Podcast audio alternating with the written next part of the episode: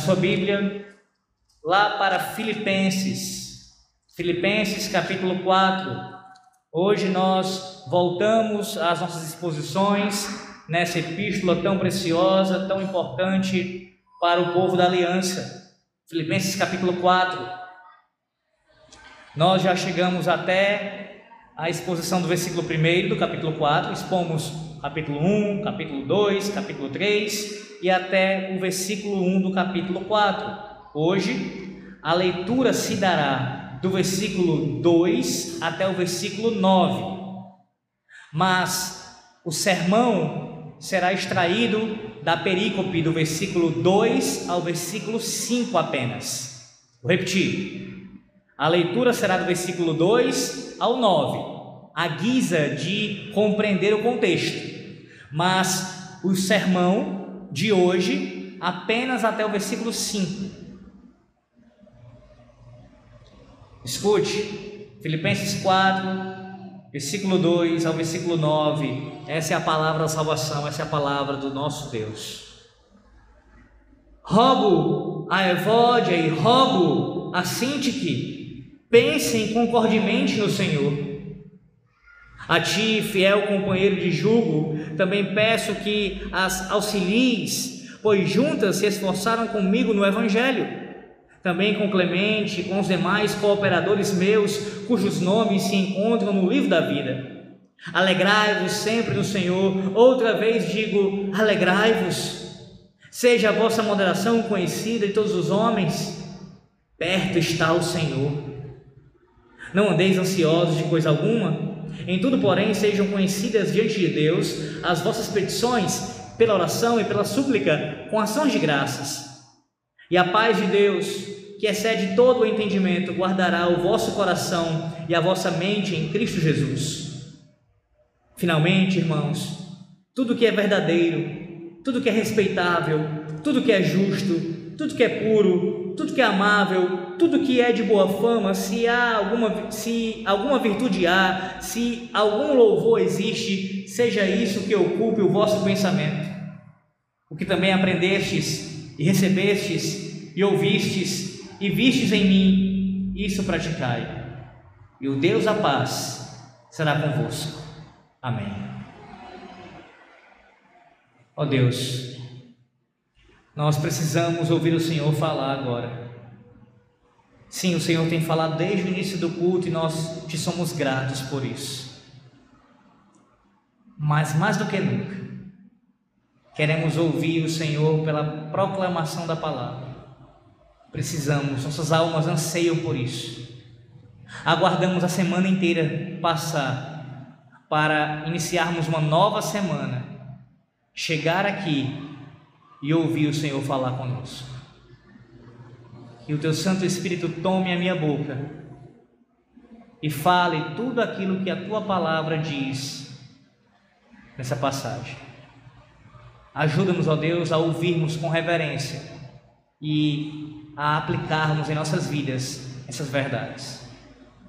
Oramos em nome de Jesus. Amém.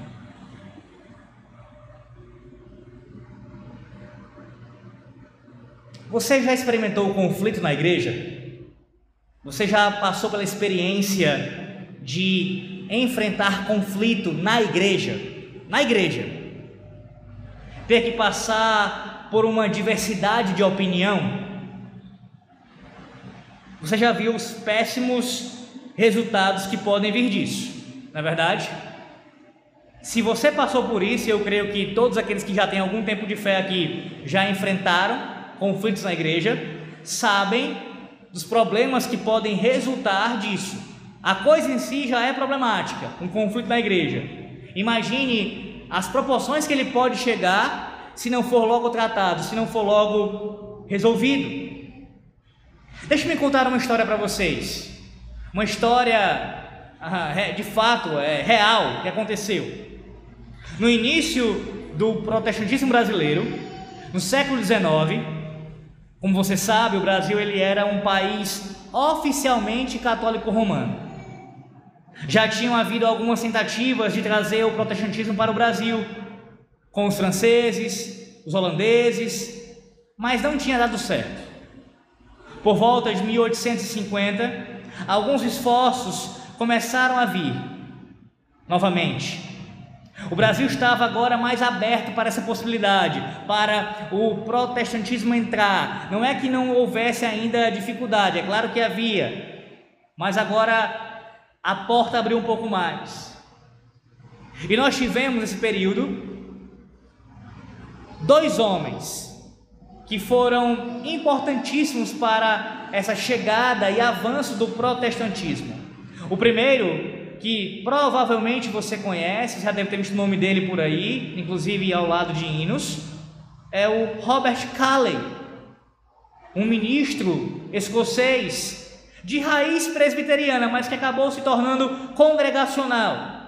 E quando chega aqui ao Brasil, ele chega ah, para plantar sim uma igreja congregacional. Pouco depois de Robert Calley, chega um homem enviado pela Igreja Presbiteriana dos Estados Unidos.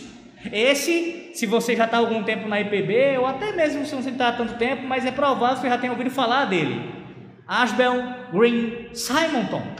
Sim, o primeiro missionário presbiteriano que veio ao Brasil e plantou a nossa igreja, a, a IPB, a Igreja Presbiteriana do Brasil.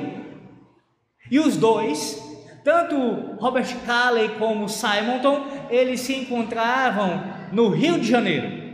Foi ali o local, por ser a capital do Brasil naquela época, escolhido por aqueles homens para iniciar as igrejas protestantes no Brasil. Eles, além de serem protestantes, o que já era algo em comum, também eram herdeiros da herança calvinista. Sim, os dois eram calvinistas, os dois tinham isso em comum. Além disso, os dois também tinham em comum o fato de enfrentarem a oposição da igreja romana.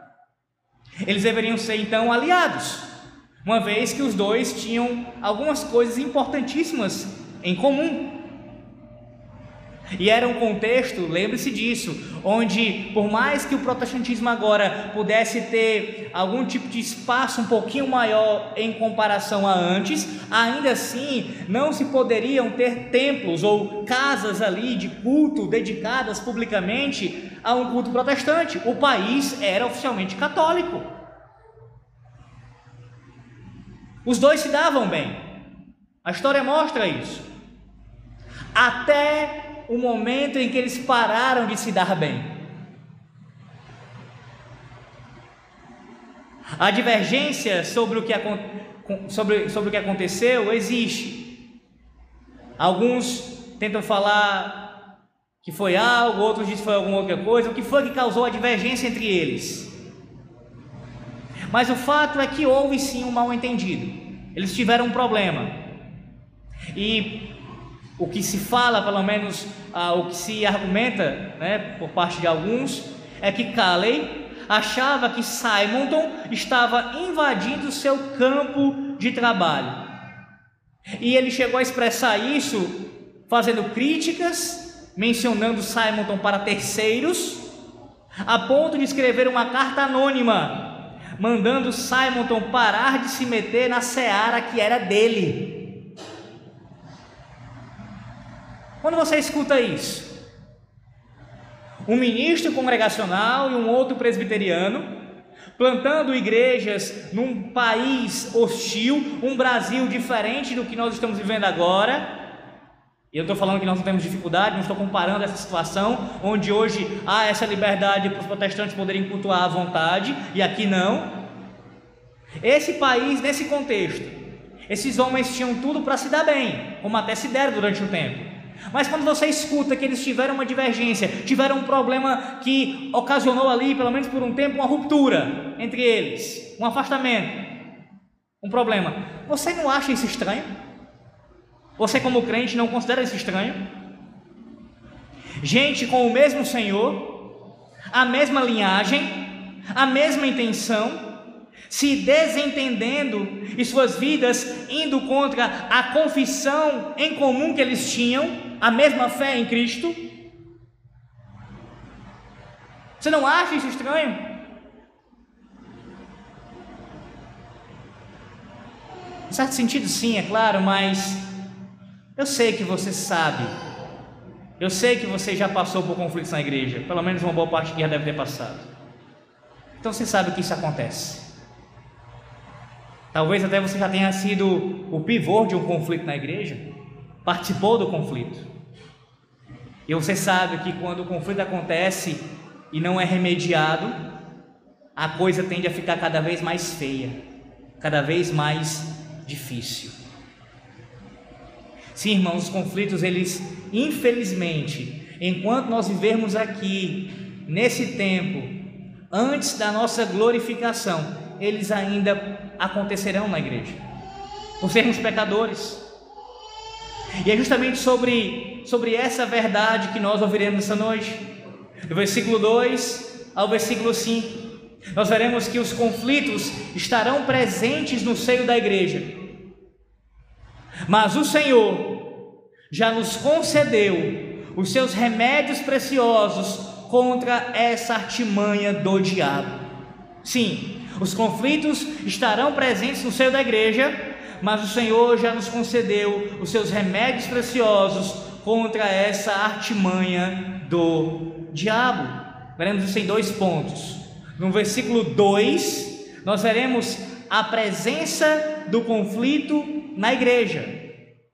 A presença do conflito na igreja no versículo 2. Do versículo 3 ao versículo 5, nós veremos aqui ah, os remédios que o Senhor Deus já nos deu, já nos concedeu para nós combatermos a essa artimanha do diabo.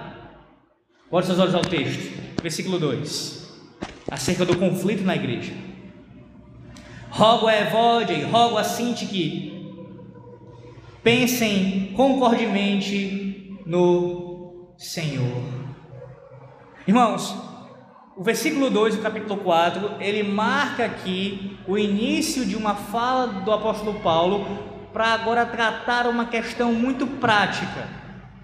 Não é que antes ele não tenha, não tenha falado de questões também que envolviam a, a, prática da palavra. Claro, tudo que é ensinado como doutrina deve desembocar em prática, em, em, em, em vida, em demonstração de obediência a Deus. O que eu quero dizer com essa minha fala é que agora no versículo 2 ele vai ser ainda mais a, a prático no seu ensino, ele vai, ele, vai, ele vai mostrar essa doutrina que ele tem ensinado, dentre, dentre outras verdades, acerca da união que deve existir no povo de Deus, de maneira bem prática, até mesmo exemplificando isso por meio de duas pessoas que estavam no conflito. Sim, há um conflito interno aqui acontecendo na igreja. Depois de expressar o seu amor pelos filipenses, Paulo aborda o problema que era uma espécie de chaga purulenta nessa congregação. E Paulo aqui coloca o dedo na ferida, como um médico, como, como alguém que está preocupado ali em tratar o problema, em curar a doença. Obviamente, meus irmãos, essas duas mulheres tinham uma desavença uma com a outra. Lamentavelmente, os cristãos não estão imunes a esse tipo de desacordo aqui. Esse conflito era suficientemente sério. E por que a gente infere isso do texto? Ora, por que que Paulo teve a aqui a intenção de falar desse conflito numa carta e nominar as pessoas? Lembre-se que as epístolas escritas pelos apóstolos deveriam ser lidas nas igrejas publicamente. Paulo está citando dois nomes, falando de um problema e está expondo esse problema publicamente. Na verdade, a inferência lógica é a seguinte: o problema já era público e notório. O problema já estava tão sério que precisou Paulo tratar publicamente. Não era uma situação mais particular, privada, onde ele poderia chamar a atenção, ou até mesmo o ministro ali presente, resolvendo o problema de maneira mais particular. Mas a situação já era mais séria, a ponto de necessitar o apóstolo Paulo escrever nessa carta os nomes das envolvidas. Então não amenize aqui a situação, não ache que era algo pequeno. Mas era um problema sério. Há uma desarmonia em, Filipenses, em, em Filipos, na igreja de Filipos. E essa desarmonia tem nome, ou tem dois nomes: Evódia e Sintique. E o que, a gente sabe sobre essas mulheres? O que, a, gente, o que, a gente conhece sobre elas? Primeiro, o fato que ah, diante de nós aqui é que elas eram membros da igreja. Elas eram membros da igreja filipenses. Aparentemente, elas eram bem conhecidas na congregação e colaboravam com Paulo no evangelho. Paulo fala isso no versículo 3, que elas eram colaboradoras de Paulo no evangelho. Eram duas servas que tinham posto as mãos no arado pela causa do evangelho. Haviam trabalhado lado a lado enquanto Paulo permaneceu lá e estavam fortemente envolvidas na vida daquela igreja. Portanto, o problema aqui não era de envolvimento, de engajamento na obra, no caso na, da ausência dele, não, não era isso. Elas trabalhavam com afinco na obra de Deus. O problema é que elas não estavam unidas, havendo entre elas um desentendimento de grandes proporções. Pior ainda, sua rixa estava afetando a unidade de toda a igreja. O atrito entre as duas estava perturbando a vida espiritual dos outros membros, a tal ponto que já afetava a comunhão da igreja. Não se tratava de uma pequena contenda na igreja, meus irmãos, mas de, uma, de um grande problema que ameaçava sua força e testemunho. E esse conflito não era teológico. Paulo já falou aqui de outros problemas teológicos, de falsos ensinos que ele teve que combater, como o legalismo, o antinomismo. Lembram disso? A gente falou sobre isso aqui em alguns sermões passados. Paulo combatendo o falso ensino. A questão aqui não é teológica. Claro que, no certo sentido, tudo é teológico, mas eu digo, a, a priori aqui, no primeiro momento, a questão é mais prática, é relacional.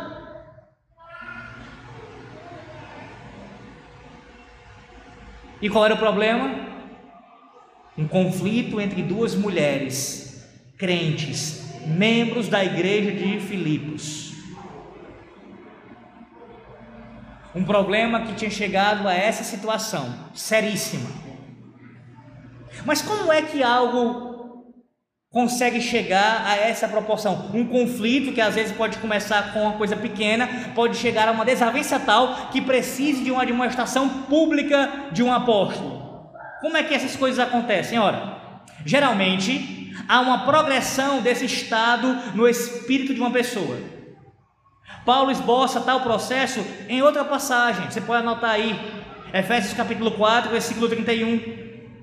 Efésios 4, 31 onde a coisa toda ali, Paulo fala em Efésios, começa em amargura e acaba em maldade. Paulo tem uma sequência lógica em mente. Há um desdobramento de um erro para o outro e depois para outro. O problema inicial no nosso coração começa com amargura, que significa ressentimento ou rancor começa relativamente pequeno, mas à medida que a irritabilidade começa a se inflamar, um espírito amargo se transforma em um problema de atitude. Se não for tratada, a amargura progride para a cólera, que é a raiva violenta que vai crescendo em segredo dentro de nós. Ela vai aumentando até que uma hora perdemos a paciência. Alguém diz uma palavra e o caldo entorna. Quando existe amargura acumulada, basta uma pequena faísca para provocar uma explosão. De repente, você perde o controle e diz algo em um momento de raiva. Isso então leva à ira, que é um sentimento latente de animosidade mais profunda. Aquele momento de cólera não vai embora, mas se instala e se transforma em ira contínua. A cólera explode em um momento, mas a ira é duradoura. A partir daí, a raiva aumenta e se transforma em gritaria. Essa palavra fala de uma explosão pública na frente de outras pessoas. Não há mais freio agora. E a pessoa perde o controle em público. Começa a falar sem medir as consequências. Isso, por sua vez, leva à difamação, que é um assassinato do caráter de alguém. Finalmente, vem a maldade, que é a proliferação do mal, surgem as más intenções e os maus pensamentos se materializam em más ações. Todo esse desfile começou como uma pequena dose de ressentimento, no final resultou em maldade. Veja que as coisas não acontecem de uma hora para outra. Para chegar a um conflito como esse entre Evódia e Sintique, começa normalmente com uma raiz de amargura, com algo aparentemente bem pequeno, que não é tratado no coração e vai crescendo, crescendo, crescendo, crescendo a ponto de tornar uma árvore terrível de maldade, produzindo frutos terríveis. É isso que acontece, meus irmãos dentro da igreja, quando a raiz de amargura não é tratada, ela cria ali uma forte ligação dentro do coração do indivíduo. E em alguns casos, ou melhor, em todos os casos que não é tratada, a situação pode chegar ao seu ápice.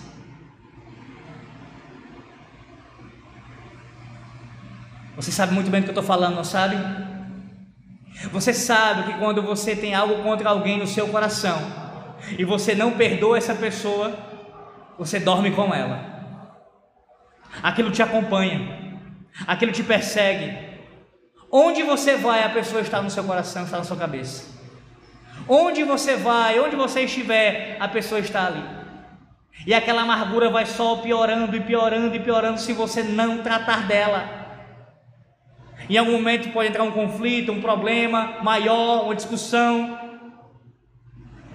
Quantas discussões não resultaram até mesmo em assassinatos, literalmente, tirar a vida da outra pessoa, tudo começando por conta de um desentendimento pequeno. Esse ano, infelizmente, aconteceu uma tragédia em Teresina, não sei se os irmãos ficaram sabendo disso. Já tem alguns meses. Havia uma família, na verdade, várias famílias, que moravam numa espécie de condomínio de casas. Não sei se seria bem isso, mas eu sei que era mais de uma casa dentro de um local, lá em Teresina. E, pelo que eu vou conseguir me lembrar da história, um, eram dois casais. Um dos casais um, um, um homem era irmão da mulher do outro, então eram cunhados. Haviam dois casais, sendo que um homem era irmão da mulher do outro. Então, um, o homem era cunhado do outro, para tentar ser mais claro. E os dois casais tinham filhos, sendo que um desses casais tinha um filho que era ah, que tem problemas. E numa noite, a criança fazendo barulho, dando trabalho, o casal, o outro casal reclamando, no caso o marido reclamando, para mandar calar a boca da criança.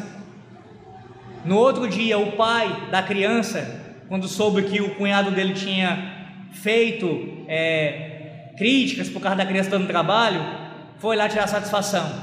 Isso, imagine, uma casa próxima da outra, como se fosse uma espécie de vila, de condomínio ali. E quando ele foi tirar satisfação com seu cunhado por ter falado do seu filho que tem problemas, ele já foi armado. E houve um conflito ali, houve uma disputa, um estava com a arma, outro estava com a faca. Para resumir, irmãos, três pessoas foram baleadas. Os dois homens foram baleados, um na perna e o outro na cabeça. E a babá da criança que passava na hora levou um tiro também. Eu não sei qual foi a consequência, se a babá da criança chegou a falecer depois. Mas os dois homens morreram. Cunhados. Brigando por conta de um problema que aconteceu na noite anterior. Sabe qual é o detalhe da história? Que não é nenhum detalhe. Todos da igreja. Todos da igreja. Todos crentes. Um cunhado matou o outro. Será que não dava para ter resolvido isso com uma conversa? Será que não dava para ter resolvido isso? Até mesmo a atitude de se mudar de casa, se fosse o, se fosse o caso? Duas mortes, pelo menos duas mortes que eu sei, por causa disso. Aí você acha que isso é do dia para a noite? Você acha que normalmente não é, irmãos? Ainda mais no contexto onde as pessoas moram próximas uma à outra. Isso já deveria estar se acumulando com o passar dos anos conflitos, discussões, raiz de amargura, a ponto de chegar a uma tragédia como essa. Paulo está aqui alertando a essa, essas duas mulheres para terem cuidado com isso, e a igreja como um todo, para não alimentar esse tipo de coisa no seu coração, porque isso em si já é pecaminoso e as consequências disso podem ser trágicas. Note a força do apelo de Paulo. Nesse versículo 2, Paulo usa duas vezes o verbo rogo. Você observou isso no versículo 2? Isso reforça duplamente a intensidade de sua súplica. Ter, teria sido uma coisa se Paulo tivesse escrito rogo a Evódia e Sintique, como se estivesse falando com elas coletivamente mas ele se dirige a cada uma delas individualmente, rogando a cada mulher em separado, independentemente de como a outra vai reagir. Paulo exorta cada uma delas a agir de forma pessoal direta. A ideia é: rogo a você, Evódia, você, Evódia, tem que mudar de comportamento, tem que fazer a sua parte. Rogo a você, Cinti, que você também tem que fazer a sua parte. Independente da outra, faça a sua. Você também faça a sua. A palavra aqui, o verbo rogo, no grego paracaléu, transmite a ideia de um forte apelo e uma súplica fervorosa. Paulo está exortando-as com um apelo amoroso. Essa não é uma súplica que elas possam desprezar, meus irmãos forma específica, Paulo roga que busquem viver em harmonia. Essa frase aqui, viver em harmonia, no original, ela é só uma palavra e significa usar a cabeça. Quando ele fala aqui, pensem concordemente, ou uma outra tradução seria uh, viver em harmonia. É uma palavra só no, no original, e ela traz significado, é usar a cabeça.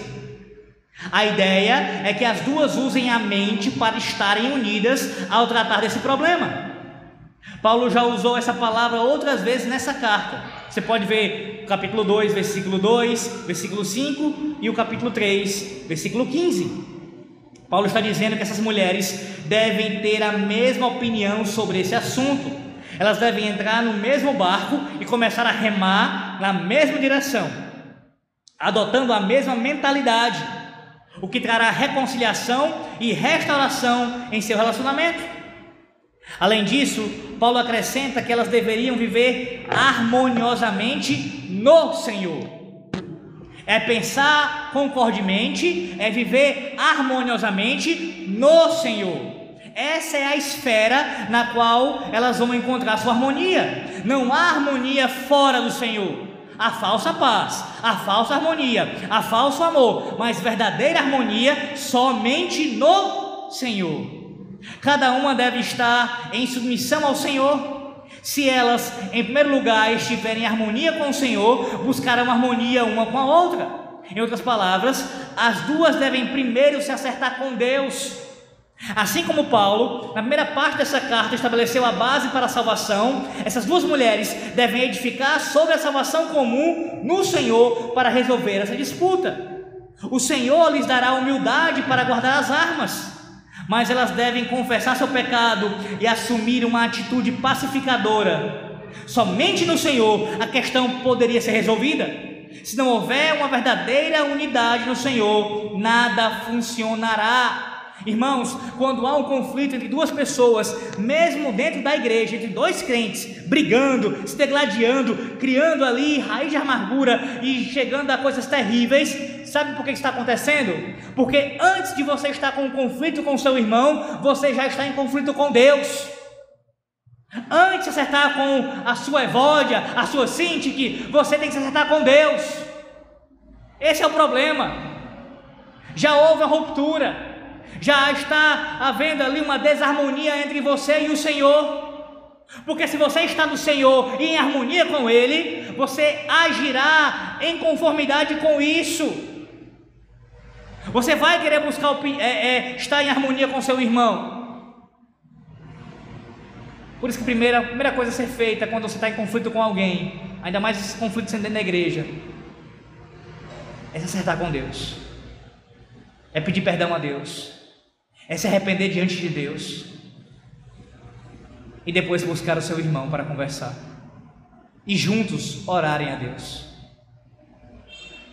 Ah, meus irmãos, quantas evódias, quantas sintiques nós temos em nossas igrejas, hein? Quantas? Talvez tenhamos entre nós aqui. Talvez tenhamos tão próximos a nós e nós nem imaginamos. Mulheres que estão brigadas, ou homens mesmo, que estão brigados, estão há um bom tempo sem se falar, ou não se falam como deveriam falar, e aqui eu não estou fazendo uma defesa de que você deve ter a, o mesmo nível de amizade com todas as pessoas, não é isso. Não é isso. Há pessoas que são mais próximas de você do que outras, isso é normal, isso não é nada de pecaminoso. O problema é quando você trata propositalmente um irmão seu em Cristo de uma forma diferente, mais afastada, porque você não vai com a cara dele. Uma coisa é você não ter uma grande intimidade com essa pessoa, tudo bem. Outra é você evitá-la, pensar mal dela, falar mal dela, ter um conflito interno e, e às vezes até manifesto com essa pessoa. Não, isso não produz harmonia no povo de Deus. Pelo contrário, é estar seguindo uma das artimanhas do diabo, a saber, a contenda no meio do povo da aliança. Você tem agido assim? Você tem agido como Evódia, como Sintique? na sua casa, nessa congregação. Você tem sido assim? Há famílias que são marcadas pela desunião. A tua família é assim? Vários irmãos que não se falam, pais e filhos. É triste, irmãos, isso. É triste. E mais triste ainda é se forem crentes. E aí tem pessoas que são assim, já tem esse hábito e trazem isso para dentro do seio da igreja. E fomentam a dissensão, a, a, a desarmonia no meio do povo da aliança. Sabe aquela pessoa que nunca está satisfeita com nada? Sempre está com a cara fechada, sempre está a, a, fazendo críticas, sempre está ali disposta a, a, a não ajudar, a não contribuir. Isso são formas, irmãos, de prejudicar a unidade do corpo de Cristo. Note que Paulo não está dizendo que essas mulheres não são cristãs. Ele não disse isso. Na verdade, a sequência do texto, como eu até já adiantei aqui e nós fizemos a leitura, mostra que elas eram importantes na seara, na obra do Senhor. Elas tinham um bom testemunho quanto a isso, de serviço a Deus. Então não estamos falando aqui de duas mulheres descrentes ou de uma descrente e uma crente. Estamos falando aqui de duas crentes. Mas que chegaram a esse ponto de desarmonia, que precisava de administração pública. Sim, porque há momentos que isso é necessário. Eu pergunto a você: se você está andando pelo caminho de Evode e de Sintique, alimentando no seu coração amargura contra o seu próximo, dentro da igreja, e não está de forma nenhuma interessado em resolver, você está esperando o quê? A administração pública acontecer? o ministro chegar e falar publicamente sobre o assunto e resolver o problema, levando inclusive a conselho e disciplinando? É isso que está aguardando acontecer? Resolva logo se há algum problema. Se você tem algum problema com alguém dessa congregação, se isso existe na sua casa, nessa congregação, corra para resolver logo. Acabado esse culto, corra para resolver logo. Vivo em harmonia. Irmãos, uma das razões, dentre tantas, para o Senhor Deus não abençoar o crescimento de uma igreja é a desunião dos crentes. Você acha mesmo que uma congregação desunida pode crescer, pode prosperar? Onde não há harmonia? Você acha mesmo? Cuidado com isso. Cuidado, porque o diabo, como nós lemos o apóstolo Pedro falando, ele está ao nosso derredor, buscando alguém que possa tragar, como um leão, faminto, e uma das formas de atacar é atacar a união da igreja, a unidade da igreja, para desestabilizar. É bem verdade que a igreja do Senhor Jesus Cristo, ela é triunfante, ela jamais se perderá, o Senhor mesmo garante isso, mas isso não significa dizer que a igreja no seu aspecto visível não pode sofrer duros golpes. A ponto de igrejas visíveis, a igreja no seu aspecto visível fechar se acabar. As brigas podem acontecer por vários por várias razões diferentes. Aqui não é mencionado para nós a razão, a exata razão que levou elas a terem um conflito uma com a outra. Mas podem ser várias as razões. Às vezes é por causa de inveja, como nós vimos o caso de Saul ali e Davi. A pessoa acha que é melhor do que a outra, e aí vê que, a, que o irmão está tendo mais oportunidade do que ele, ou que parece que o pastor tem mais um apreço por ele, ou sabe, são, são tantas picuinhas, tantas bobagens.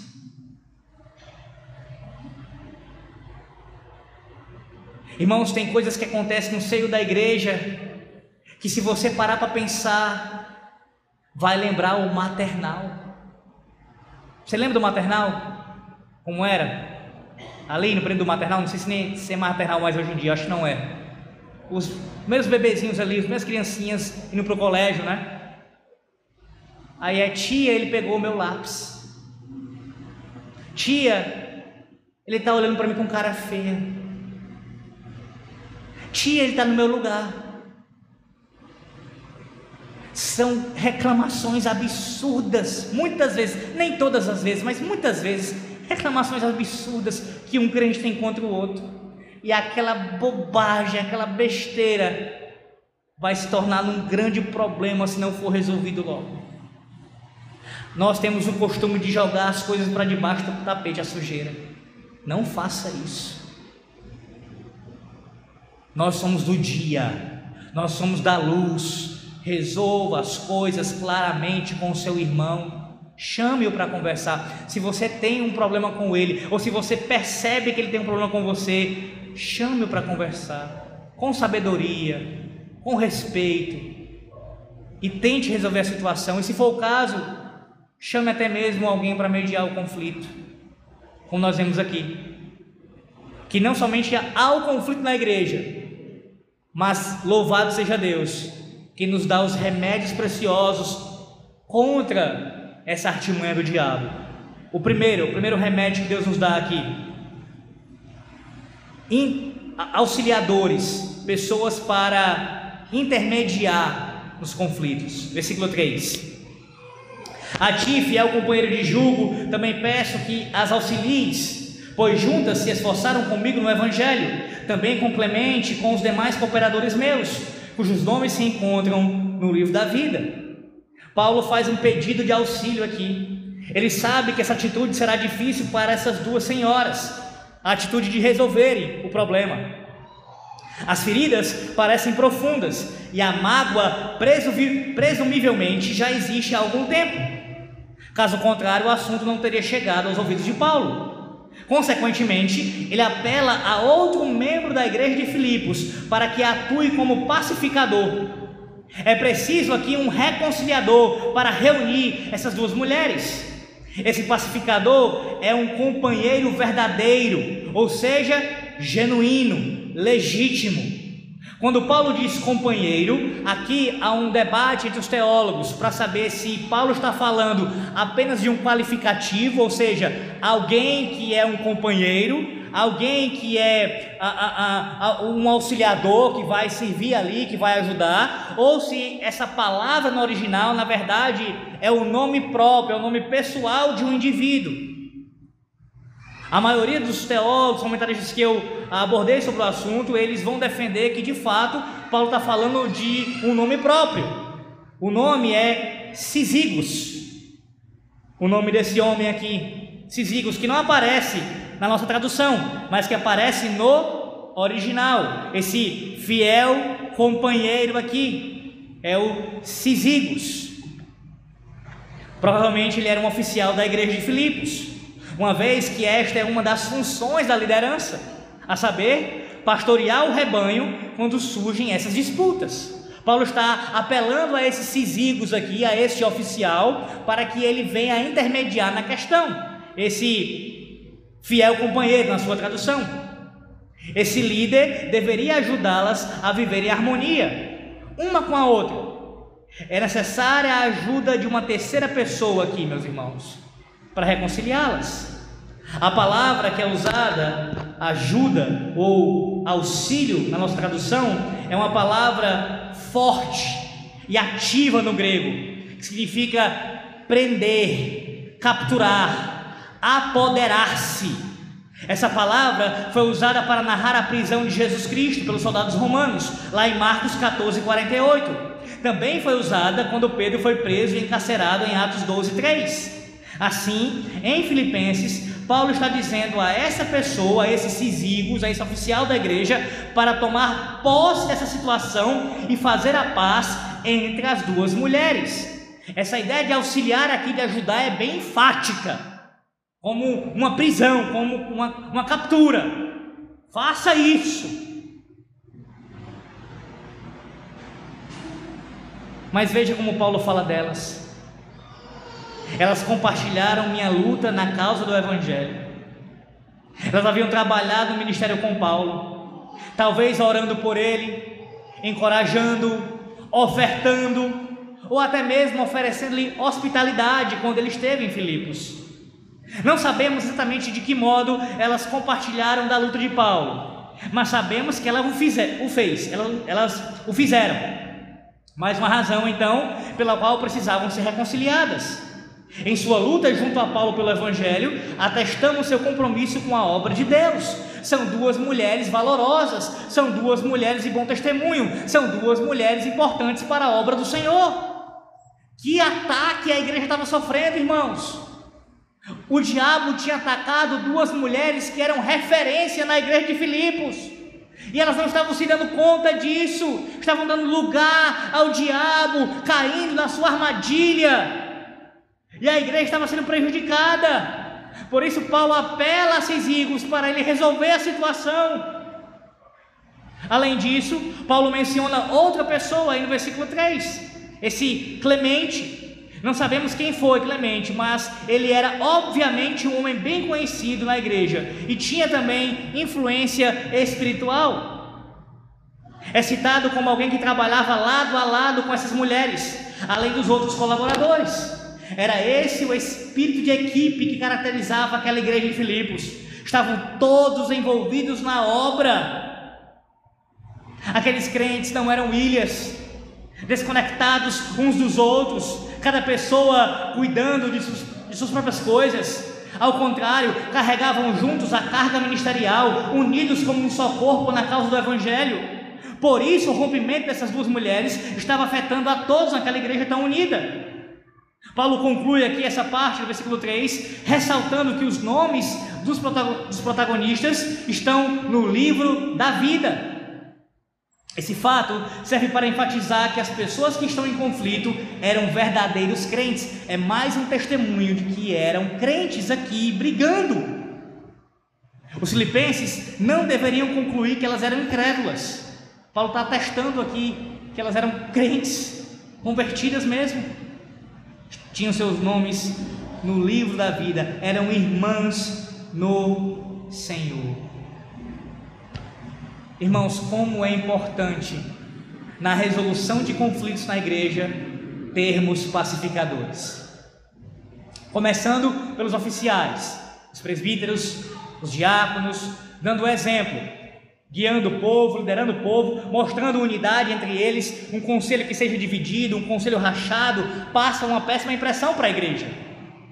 Você gostaria que o conselho da sua igreja fosse dividido?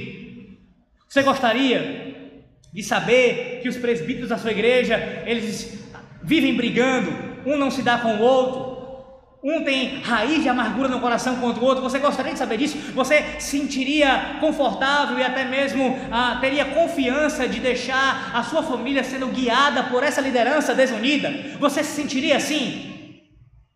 Você com certeza iria querer sair dessa igreja. No mínimo, pensaria na possibilidade. Uma liderança desunida. Por quê? Porque eles são o modelo, eles são o padrão, eles devem ser unidos e promover a unidade dentro do povo de Deus sendo pacificadores do rebanho e não fomentando ainda mais brigas. Quando isso acontece é lamentável, irmãos. Há oficiais que acabam contribuindo para isso, é bem verdade. No lugar de serem pacificadores, eles acabam sendo homens que vão influenciar na divisão, colocando um membro da igreja contra o pastor. Há casos que isso acontece onde um presbítero, porque não gosta do pastor e quer tirar o pastor a qualquer custo da igreja, ele acaba influenciando irmãos da igreja a ficarem contra o pastor e no dia da eleição votarem pela expulsão do pastor. Isso não só no contexto presbiteriano, mas em várias igrejas isso acontece. Pacificadores. Homens que promovam a paz no meio do povo de Deus. Precisamos disso. Mas isso não espere apenas pelos Cisílios, por Clemente. Não espere apenas pelo pastor Odenor e pelos presbíteros da Betel. Não espere. Você também tem que ser um promotor da paz. Você também tem que ser alguém que, quando vê ali um indício de, de fogo começando, de incêndio iniciando, você tem que apagar ou pelo menos contribuir o máximo possível para apagar aquele incêndio. Tem gente na igreja que não está em conflito com ninguém diretamente. Diretamente, aquela pessoa, ela não tem um problema com alguém, nem ninguém tem com ela, mas ela enxerga o problema de uma pessoa com outra, e ela tem prazer nessa contenda, e ela faz com que a contenda aumente ainda mais. Sabe um exemplo disso?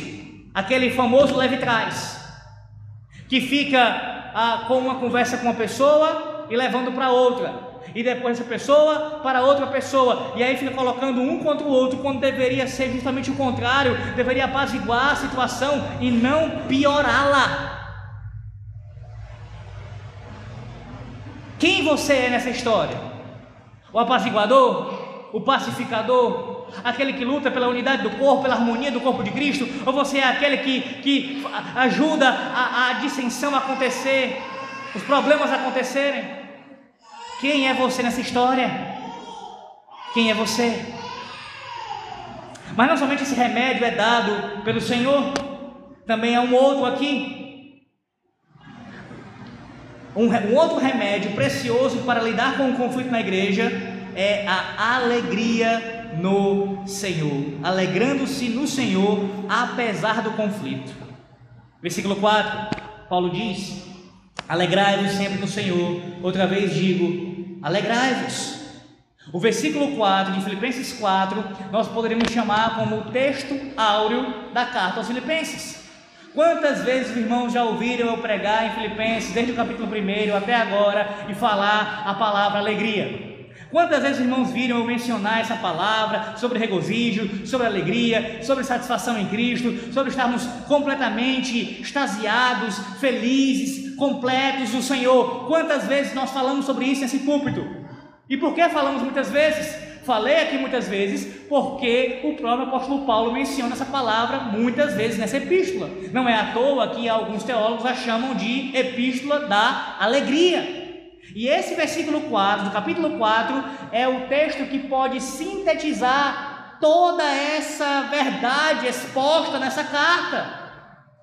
Se pudéssemos resumir numa frase, seria isso: Alegre-se no Senhor. Vou dizer de novo: alegre-se, alegre-se.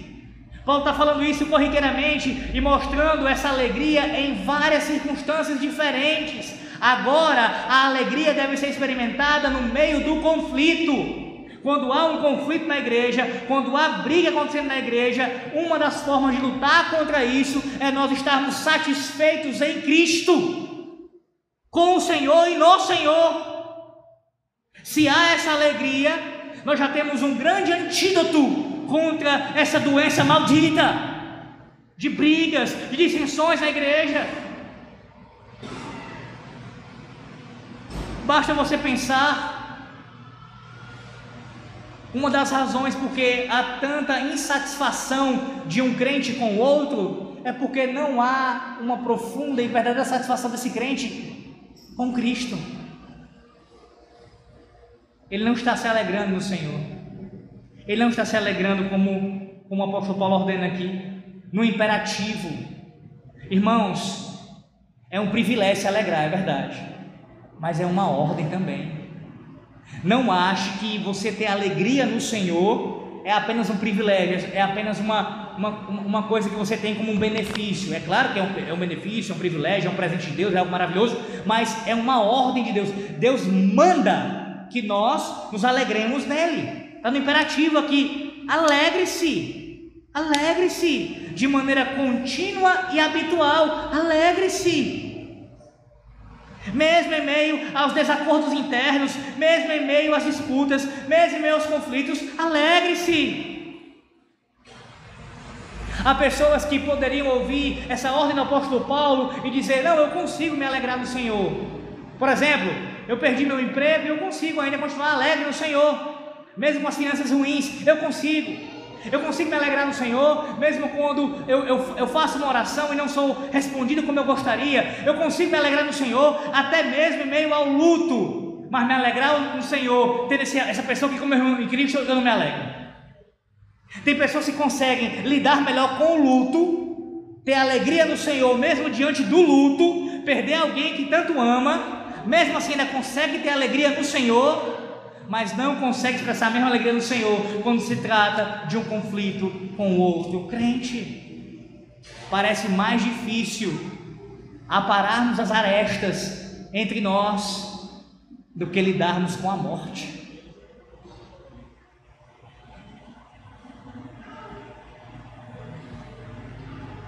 Você se alegra no Senhor? Pois se você se alegra no Senhor, uma demonstração disso é usar esse remédio contra essa doença. Como a gente pode usar isso? Porque eu posso estar alegre, Alex, aqui comigo particular, mas como é que eu posso fazer isso que eu use contra, contra o conflito? Tem tantas formas. Quer ver uma delas? Está em conflito com alguém? Ou então você, como pacificador, está vendo duas pessoas em conflito? Mostre para elas, ou mostre para essa pessoa que está em conflito, as razões pelas quais vocês têm de se alegrar no Senhor como irmãos em Cristo. Fale, meu irmão, minha irmã, o que estamos fazendo? Por que essa rixa? Por que essa amargura? Por que essa raiva? Por que essa. Por que isso? Por que essa cólera? Por que isso, meu irmão? Deveríamos estar nos alegrando, o Senhor nos salvou, o Senhor nos purificou dos nossos pecados. O Senhor nos trouxe para o seu povo, o Senhor nos, está guiando agora para morar com Ele, o Senhor nos deu a vida eterna, nós temos uma comunhão maravilhosa com Deus e uns com os outros, por que estamos brigando, meu irmão? Deveríamos estar comemorando aqui, nos alegrando. Você pode e deve fazer isso, mostrar inúmeras razões pelas quais você tem com o seu irmão de se alegrar no Senhor. Alegrai-vos, crentes Alegrai-vos no Senhor. Alegrai-vos, alegrai-vos mesmo apesar dos conflitos.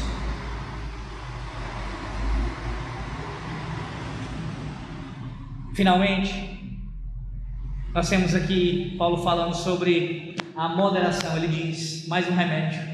Seja a vossa moderação conhecida de todos os homens. No meio dessa tempestade relacional, os cristãos daquela igreja não devem permitir que as suas emoções se intensifiquem a ponto de eles começarem a tratar os outros com rispidez, com rispidez ou até com grosseria. Em vez disso, deveriam demonstrar um espírito manso. É essa a ideia aqui de moderação. No versículo 5 é de mansidão, a palavra no original. É ser brando em suas reações. Esse é um pedido para que eles tenham paciência com pessoas que normalmente lhes fariam reagir de forma explosiva. É um pedido para relevar as falhas alheias, porque realmente tem pessoas que agem, que falam, que se comportam de certas formas que provocam em nós algumas atitudes mais reativas, mais contundentes. Mas mesmo que essas pessoas provoquem isso em nós, nós devemos ter um espírito manso, responder com calma, com brandura. Lembre-se de Provérbios capítulo 15, versículo 1 que a resposta dura ela suscita a ira, mas se você falar de maneira mansa, prudente, calma, isso vai abater o furor, isso vai fazer com que haja pacificação, via de regra, até porque a gente sabe que há exceções, quando você mesmo falando de forma mansa, alguém está tão disposto a brigar que acaba o conflito acontecendo apesar disso. Mas via de regra, quando você procura ser manso no seu falar, no seu agir, isso inibe a atitude do outro. Você já experimentou isso? Já experimentou a, a, a, a, seguinte situação? O seu cônjuge, o seu filho, ou o seu pai, ou um conhecido seu, um irmão da igreja, que falou com você de forma mais dura, e no lugar de você reagir como ele queria que você reagisse, de forma dura também, você foi manso? Você respondeu com toda tranquilidade, com toda calma. Irmãos, isso normalmente quebra as pernas. Normalmente isso faz com que a pessoa fique amolecida. Ela fica assim: peraí, o que, é eu estou fazendo? Por que eu estou falando dessa forma com essa pessoa? E o contrário, você já passou por isso quando alguém, ah, você falou duramente com uma pessoa e ela foi lá e foi toda calma com você, toda mansa com você, como você ficou constrangido? Como é que eu pude falar alto com a minha mulher desse jeito? Como é que eu pude, como é que eu pude fazer isso? Aí você procura a mansidão, Sim, é bem verdade que nós devemos também buscar essa, essa mansidão com os incrédulos que estão fora da igreja. Mas, dado o contexto aqui, o apelo de Paulo é certamente direcionado aos crentes da igreja, que estão sendo arrastados para a disputa entre essas duas mulheres. Eles devem agir de forma equilibrada com todos os envolvidos. Sabe por quê, irmãos? Porque normalmente quando há uma disputa como essa, que toma essas proporções aqui de Evódia e Sintique, isso acaba criando partidos na igreja. E aí eu vou ser de Evódia, eu vou ser de Sintique. E aí começa até os grupos, as divisões, as facções. E aí você vai ver, já tem pessoas sentando separadas umas das outras. E os anos passam e aquilo se torna comum na igreja. Família que não A que não fala com família B. Sabe qual é o caminho? Se você tiver com sua confissão de fé aí, abra ela. A nossa confissão de fé de Westminster, no seu capítulo 15, acerca do arrependimento para a vida. No último parágrafo, o sexto diz assim: Como todo homem é obrigado a fazer a Deus confissão particular dos seus pecados, pedindo-lhe o perdão deles e abandonando-os achará misericórdia, assim também aquele que escandaliza seu irmão ou a igreja de Cristo deve estar pronto por uma confissão particular ou pública do seu pecado e do pesar que por ele sente, a declarar o seu arrependimento aos que estão ofendidos. Isso feito, estes devem reconciliar-se com o penitente e recebê-lo em amor. Qual é o caminho, irmãos? Para reconciliação, para pacificação, arrependimento, confissão de pecados, uns com os outros, e se necessário for, pública. Pública. Eu me arrependo do que eu falei com você, meu irmão. Eu me arrependo, minha irmã. me perdoe diante de Cristo, diante de Deus aqui, da sua igreja. Eu não quero ah, guardar lá no meu coração contra você, eu não quero que você guarde o seu coração contra mim. Peçamos perdão a Deus agora e nos reconciliemos em nome de Cristo. É esse o caminho, o arrependimento para a vida. Para a vida. Não seja impenitente, mas penitente. Isto é, dado ao arrependimento. Paulo ainda completa dizendo: Perto está o Senhor. Essa declaração não se refere à segunda vida de Cristo, como alguns entendem. Trata-se de uma afirmação de que o Senhor está perto de seu povo para dar sua alegria aos corações trans, transtornados. O Senhor está presente enquanto eles procuram fazer a reconciliação daquelas duas mulheres. Esse é um lembrete de que Cristo está, está perto do seu povo para conceder sua paz e acalmar os corações nas situações conturbadas. Veja o último remédio e, e, e maravilhoso.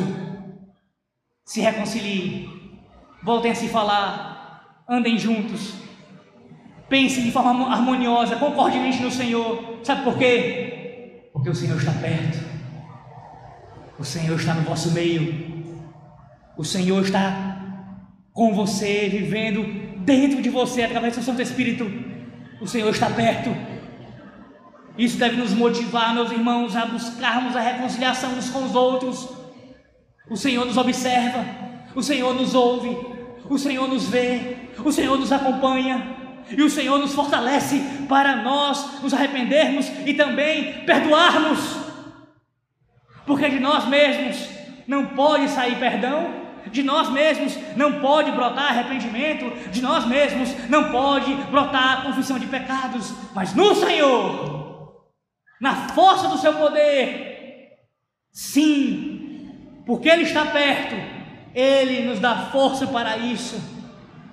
Portanto, veja esse como o principal remédio nessa noite para você buscar a reconciliação, se assim você deve com alguém, se você precisa buscar isso com alguém.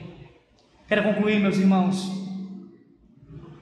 lembrando que essa proposição principal do texto de hoje, que fala sobre os conflitos estarem presentes na igreja, eles estarão sempre na igreja enquanto estivermos aqui ainda, mas que o Senhor nos deu remédios, santos remédios, para lidar contra essa artimanha do diabo, eu bolei essa segunda parte, principalmente, extraí do livro do puritano Thomas Brooks. Se você não leu ainda, leia. Que tem esse título, justamente os remédios, os preciosos remédios do Senhor, os preciosos remédios do Senhor contra as artimanhas do diabo. E um dos capítulos do livro, Thomas Brooks vai falar justamente sobre a artimanha do diabo em semear contendas no meio do povo de Deus para que haja desunião. E ali ele vai citar uma série de antídotos também, de remédios para lutarmos contra essa desunião. Por exemplo, os crentes devem fixar-se mais nas virtudes de seus irmãos do que em suas debilidades e pecados. Quando você olhar para o seu irmão, foque mais nas qualidades dele do que nos defeitos dele. Ele tem defeitos, você também tem, todos nós temos mas foca mais nas qualidades dele. Também foque na unidade que produz fortaleza, enquanto a desunião ela debilita. Se você lutar pela união, você vai ter um corpo fortalecido. Se você fizer o contrário, você vai debilitar o corpo. Também lembre-se que Deus ordenou aos crentes que nós amemos uns aos outros. Devemos também nos dedicar mais nas coisas que estamos de acordo do que naquelas que diferimos de opinião. A gente muitas vezes foca mais nas divergências que nós temos com nosso irmão do que naquilo, naquilo que a gente mais concorda. Você parou para pensar nisso? Quantas vezes a gente dá muita ênfase nas discordâncias que nós temos uns com os outros, quando deveríamos dar maior ênfase na concordância que nós temos uns com os outros? Ele vai dar 11, 11 remédios só nesse capítulo estou citando agora o quinto e vou parar por aqui, para tentar citar os outros no próximo sermão. Um outro remédio que ele cita é que Deus ama a paz E os crentes também devem estar em paz uns com os outros. Nós devemos amar aquilo que Deus ama e odiar aquilo que Deus odeia. Deus odeia, Deus abomina, como diz o autor de Provérbios, aquele que semeia contendas entre os irmãos. Abominemos isso também. Ah, meus irmãos, a história nos conta que Calley, Robert Calley e Ashbel Green Simonton fizeram as pazes apesar daquela briga que ameaçava o protestantismo brasileiro logo no seu começo. Aqueles dois homens se encontraram e algo impressionante aconteceu. Calley, que era mais velho, tinha por volta dos 50 anos de idade, mais experiente, ele reconheceu que o jovem de 26 anos, o Simonton, estava certo. E não é algo fácil de fazer, você sabe. Ainda mais para alguém que é mais velho, reconhecer que o mais jovem está certo. E o jovem de 26 anos, Simonton, ao invés de bater no peito e dizer: Ahá! Lembre disso da próxima vez, Kale. Eu estava certo. E jogar na cara dele, ele não fez isso. Ele recebeu o seu irmão e se reconciliou com ele. O próprio Simonton conta que, a pedido de Caleb, eles deram as mãos e se ajoelharam em oração. Sabe o que é isso? Triunfo da graça. Cristo em nós. Porque se Cristo não estiver em nós, esse tipo de reconciliação é impossível. É impossível. Oh, irmãos, a reconciliação de Kale e Simonton, e creio que pela fé houve entre Evode e Sintique, são motivadores para nós também buscarmos essa pacificação em nosso meio. Que o Senhor Deus nos ajude a lutarmos contra os conflitos na igreja, a perseverarmos na fé, na unidade, na unidade do corpo de Cristo. Que Deus aplique a sua palavra ao seu povo. Em nome de Jesus. Amém.